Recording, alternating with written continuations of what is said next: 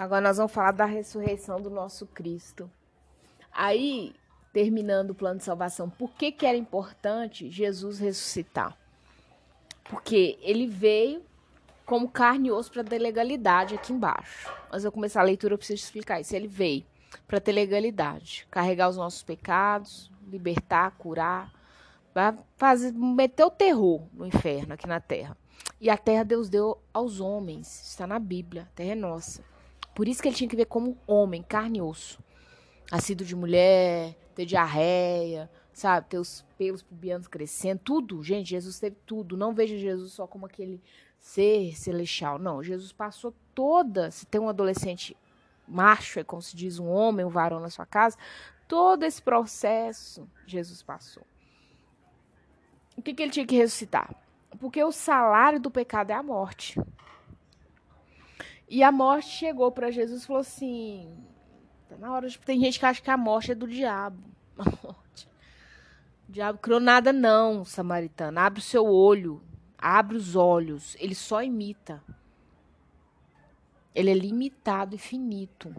Nosso Deus é ilimitado e finito. Não criou nada, não. Não tem nada que o diabo. Não, criou. Ele é um imitador bom. Sabe os produtos da China que você fala assim: não, mas isso aqui é original ou é uma cópia? Você já viu? Outro dia fizeram apreensão, acho que é daquela marca Louis Vuitton, né?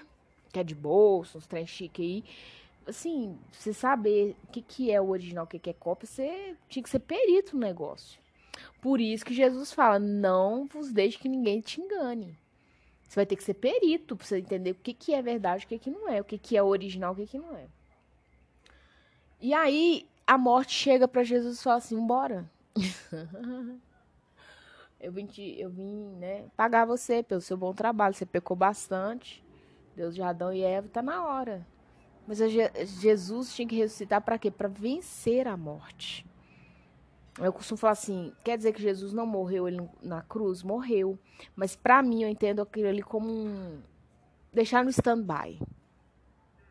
Deixou no stand-by. Porque depois a gente vai ver no estudo aqui, nesses três dias Jesus foi até no inferno, pra você ter ideia. Jesus pregou aos mortos da época de Noé, tá na Bíblia. Nós vamos ler isso lá pra frente. Então, a última etapa que faltava era Jesus vencer a morte. Porque o salário do pecado é a morte. Jesus pagou esse salário. Ele falou assim: não, quem vai te pagar, ó morte, sou eu, não é você. Eu vou te pagar. Vou te mostrar que tá pago. Tá pago. Então, Jesus ressuscitou o quê? Para que nós pudéssemos ter vida e vida e abundância. Então, por isso, hoje, quando nós morremos também, quando nós morremos, nós entramos em estado de stand-by. Você poxa, mas tem 20 anos falando morreu, está em estado de stand-by. Se morreu em Cristo, tá, tá guardando. Tá guardando. Tá? E aí entra física quântica, outras coisas que eu não vou adentrar aqui, que são, né? Aí tem gente que pode ligar isso ao espiritismo, eu não sou espírito, nem acredito em reencarnação, nada disso. É, mas a pessoa está em stand-by. Então, a, quando Jesus vence a morte, era a última etapa para ele fechar esse ciclo. Né? Que Satanás, ali através de Adão e Eva e toda aquela situação né, no Éden, foi. Né, foi aberta ali no Éden. Foi a última etapa para Jesus fechar, vencer a morte. O salário do pecado é a morte. Eu não pequei, então eu não tenho salário. Imagina que loucura, gente. Imagina a morte chegando para Jesus e falou assim, embora. Aí ela chega e Jesus fala, não, não tem pecado. Ela, uai, é mesmo, hein? Como é que nós vamos fazer? Você fica veiaca, que daqui três dias eu venho vencer você. É muito linda a Bíblia. É loucura para os que creem. É loucura. Tem que ser muito doido para crer. Crer em algo que é tão real. Tem uma crise instaurada no presente século e que você precisa vencer essa crise samaritana. Você tem que saber de qual, né, é, de qual jardim você veio. Se do zoológico ou do Éden.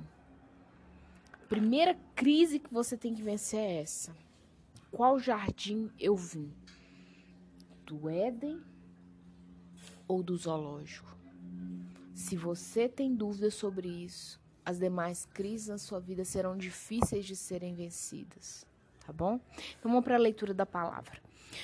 28, Mateus 28, versículo 1. No findar do sábado, ao entrar o primeiro dia da semana, que é o domingo, né, gente? A gente acha que o primeiro dia da semana é segunda, não é. O primeiro dia da semana é domingo. Primeiro dia haja luz. Maria Madalena. Jesus ressuscita no dia do haja luz. Primeiro dia foi o dia que Deus disse assim: haja luz. E houve luz. Eu amo. Eu amo essa passagem. Ela é tão simples, mas ela tem tanta coisa tanta coisa. Porque o único lugar que a luz brilha, resplandece, é nas trevas. Então, no domingo, né? É, Maria Madalena e outra Maria foram ver o sepulcro. Então, as mulheres estavam ali de vigília, filho, de butuca. Mulher é um bicho que, quando ela quer ser crente, com vontade. Outro dia teve um culto de fogo aqui em casa, a irmãzinha do coque. Não pensa um trem que foi derramando aqui. Mas parecia um vulcão em erupção. 22. E eis que houve um grande terremoto, porque um anjo do Senhor desceu do céu, chegou e removeu a pedra e assentou-se sobre ela. Então ele não só removeu, ele sentou. Assim? Pleno poder. O seu aspecto era como um relâmpago e as suas vestes como alvo como a neve. É interessante quando o homem tenta descrever o que ele vê do céu, né? O aspecto do anjo era como um relâmpago. Você imagina a pessoa olhando e vendo um relâmpago? Né?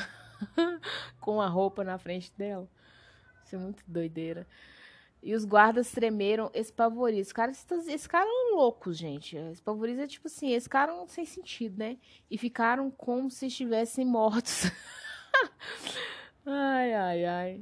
É o que eu tô falando, você imagina um relâmpago, você já viu um raio, trá, dia de chuva caindo, com roupa na sua frente. E andando e falando. É, o cara eles enlouqueceram, assim, ficaram como mortos. A gente tá vivo ou morto, vão cair aqui no chão, não, não tem. Mas o anjo dirigindo-se às mulheres, de novo, hein? Os anjos se dirigiu a Maria para falar: Maria, vai vir no seu ventre um menino poderoso, hein? E agora de novo as mulheres: Não temais, porque sei que buscais Jesus que foi crucificado. O anjo do Senhor essa manhã te diz: Não temais, samaritana. Em nome de Jesus, eu creio. Estou falando assim emocionada. Talvez você vai me ouvir à tarde, à noite, não sei. Mas o anjo do Senhor te diz: não temais, porque eu sei que você está buscando Jesus. Então não temas, continua buscando.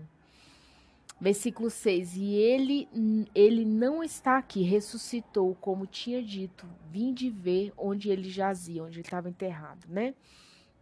Versículo 7: Indo, pois, depressa e depois depressa dizei aos seus discípulos que ele ressuscitou dos mortos. E vai adiante de vós para Galiléia, ali o vereis. É como vos digo. Então ele falou assim: olha, estou afirmando, pode ir que vocês vão ver. É, versículo 8: Retiraram-se elas apressadamente do sepulcro, tomadas de medo e grande alegria. Com você, o que Deus vai fazer na minha vida e na sua vai ser tão extraordinárias, visões que Deus vai nos dar. Sabe, talvez você esteja orando por uma situação que só Deus sabe, é um filho nas drogas. Sabe, é a sua vida restaurada. A vida de uma filha, a vida de um pai, de uma mãe, a vida do seu ex-marido restaurada. O que Deus vai fazer vai ser tão grande. O anjo vai vir e vai nos falar: não tema, já falou que a gente vai ficar tanto com medo e alegria ao mesmo tempo, de tão eloquente que vai ser sobre a sua vida eu, e a minha, eu creio que vai ser tão doido assim pro mundo e para nós mesmos, estão acostumados com esse com essa vidinha de pacata cidadãs, nós vamos ficar perplexas. É, vai ser um mix de alegria e medo. Eu tô no chão, tô no, nas nuvens. né? E é interessante que novamente Deus usa mulheres. Mulheres, vocês não têm noção do nosso potencial diante dos, dos, dos céus e terra. O inferno tem ódio de nós. Sabe por que, que a serpente foi trabalhar com Eva? Eu acho que a serpente queria, Satanás queria ali que Deus tirasse a bênção que ele deu para as mulheres na criação. Tô, tô menosprezando os homens, o homem é bênção, são os nossos varões valorosos, nossos filhos, seu ex-marido, aquele é infeliz. Ele, Deus ama, é a escuridão. Quanto mais, desculpa a palavra, é fudido seu ex-marido, o pai dos seus filhos estiver mais longe de Cristo, melhor. Para você orar, para você jejuar, para você clamar a Deus, porque é ali que quando a luz de Cristo vai vir, samaritana, vai resplandecer, vai ser igual esse anjo aqui, vai ser um relâmpago com veste, ninguém vai entender nada, e nem você, e todo mundo vai falar assim, é mentira, é verdade. Quanto mais nas trevas, ah, mas eu tenho um filho que está nas drogas, ah, mas eu tenho uma mãe que está doente, ah, mas eu tenho um irmão que é isso, sabe? -se, quanto mais tenebroso, Deus põe gente no lugar mais louco do mundo para fazer a, a obra dele.